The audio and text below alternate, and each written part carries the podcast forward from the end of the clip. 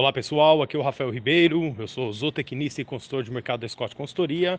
Hoje vou falar um pouquinho da situação atual e das expectativas com relação ao mercado de soja. Bom, destaque vai para a situação de mercado firme, né, alta nos preços nos primeiros dias de 2021 a alta do dólar frente ao real, a baixa disponibilidade interna nesse momento, né? Também aí as incertezas com relação à safra na América do Sul e as notícias aí mais recentes que a Argentina poderá exportar menos, né, devido às questões políticas internas, deram sustentação aos preços da soja em grão no mercado brasileiro neste começo de ano.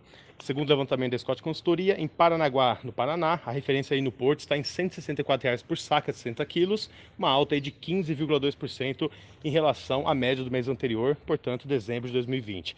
Na comparação com a média de janeiro de, do ano passado, né, janeiro de 2020, o grão está custando 85,8% mais este ano. A baixa disponibilidade interna e a retomada da movimentação são fatores de sustentação dos preços da soja no mercado brasileiro em curto e médio prazo, né, até a colheita é, da soja avançar no país e a oferta do grão aumentar por aqui. Né? Com os atrasos na semeadura da soja 2020 e 2021, a colheita deverá ganhar força mais para meados de fevereiro. Né? Então, considerar também esse atraso na chegada aí da, da safra brasileira, né? além dos problemas também na safra argentina, é, o que deve aí manter no curto e médio prazo, a depender do dólar, um cenário mais firme de preço aqui no país.